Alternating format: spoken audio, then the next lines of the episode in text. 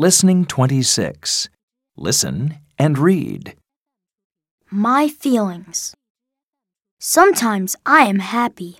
Sometimes I am brave. Sometimes I am sad. But I always behave. When I'm really sad, I cry and tell my dad. We talk together, and then I don't feel bad.